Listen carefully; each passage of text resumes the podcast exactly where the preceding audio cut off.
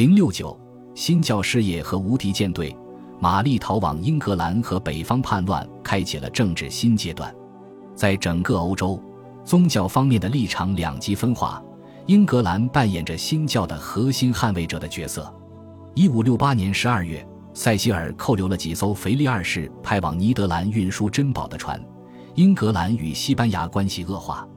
然后，教皇庇护五世发布诏书，通谕在至高处统治，宣布伊丽莎白被逐出教会，并敦促虔诚的天主教徒将她罢免。接下来是一五七二年，巴黎发生针对新教徒的圣巴托罗谋大屠杀和尼德兰的公然反抗，两起事件都唤醒了新教徒的良知，并激励英国人自愿为尼德兰人和胡格诺派教徒提供援助。最后，伊丽莎白与法国签订的防御协约被腓力二世视为敌对行为。在这些问题上，枢密院内部存在分歧，但除了少数例外。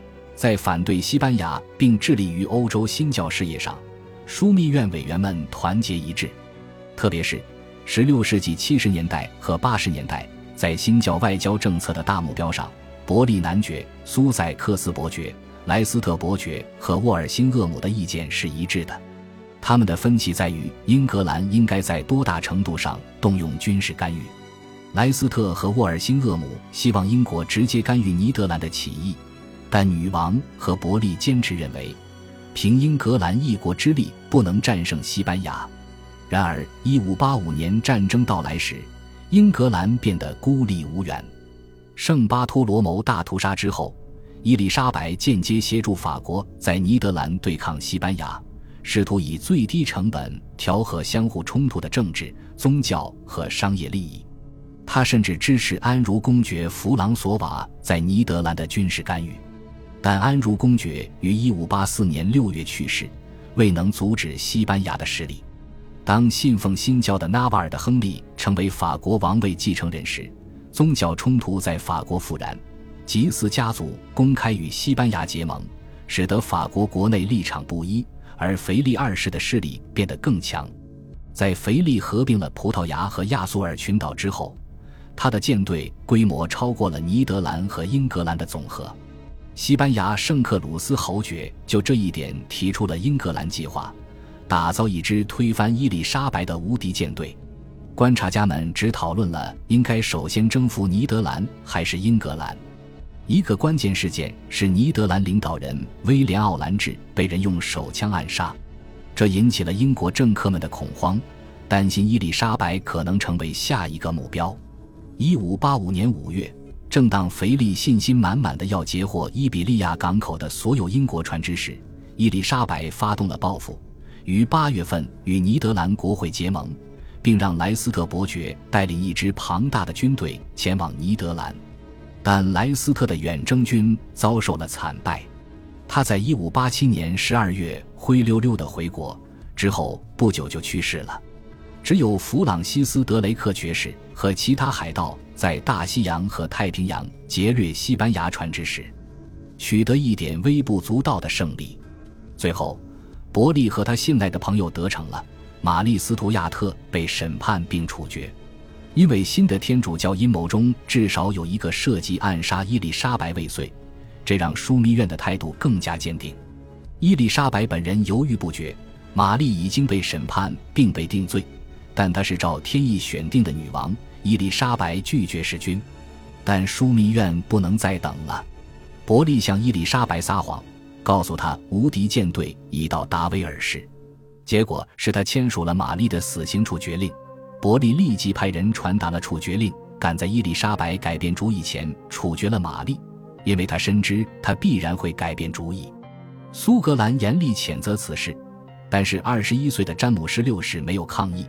因为他得到了大量的补偿金以及最耀眼的奖赏——英国王位继承权。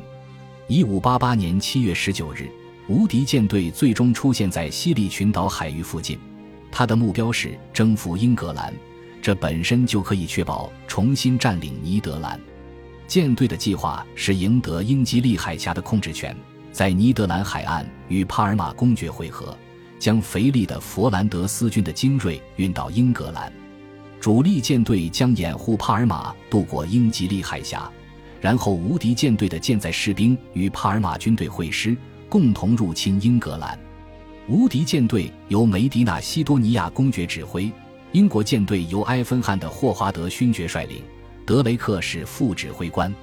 霍华德的旗舰是皇家方舟号，德雷克是复仇者号的舰长。一五七五年被委任，在整个英格兰各地民兵被动员起来，在地图上圈定了可能的登陆点，并加强了防御工事。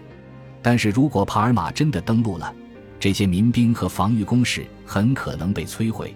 英国强大的海上力量至关重要。在这场海战中，无敌舰队战败与一般传奇相差不多，当然传奇的晚赛除外。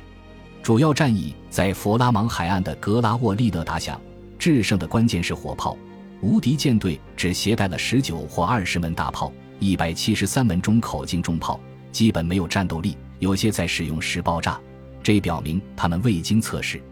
另外，西班牙人只有二十一门长炮，而英国人有一百五十三门。西班牙人有一百五十一门半长炮，英国人有三百四十四门。简而言之，霍华德勋爵和德雷克的舰队在航行速度和武器上均超越了对手。遭受重创的无敌舰队向北逃往福斯河，绕到奥克尼群岛和爱尔兰西海岸，返回西班牙。一五八八年八月，信奉新教的英格兰以祈祷和公众感恩来庆祝胜利，但这是一次侥幸的胜利。此后，伊丽莎白再也没有将她的整个舰队一次性投入战斗。此外，虽然通过避免与外国结盟，依靠皇家海军和掠夺敌人船队的兼职海盗船，伊丽莎白以最低代价牵制了西班牙，后世对此引以为豪。但在欧洲大陆的陆地战争中，海军的威力还是被神化了。海上战争只是席卷整个西欧的战争的一部分。这场战争以法国内战和尼德兰起义为中心。由于伊丽莎白缺乏资源，单独与西班牙对抗，他被迫出手帮助纳瓦拉的亨利和尼德兰人。天主教联盟在皮卡蒂、诺曼底和布列塔尼最为强大。这些地区和尼德兰形成了连续战区。1589至1595年间，伊丽莎白每年向法国和尼德兰派遣援军，除了装备和支付自己的部队的开销之外，他对法国胡格诺派和尼德兰人的现金补贴超过一百万英镑，而且士兵伤亡惨重。相比之下，英国海军行动更像是英勇的配角。恭喜你！又听完三集，欢迎点赞、留言、关注主播，主页有更多精彩内容。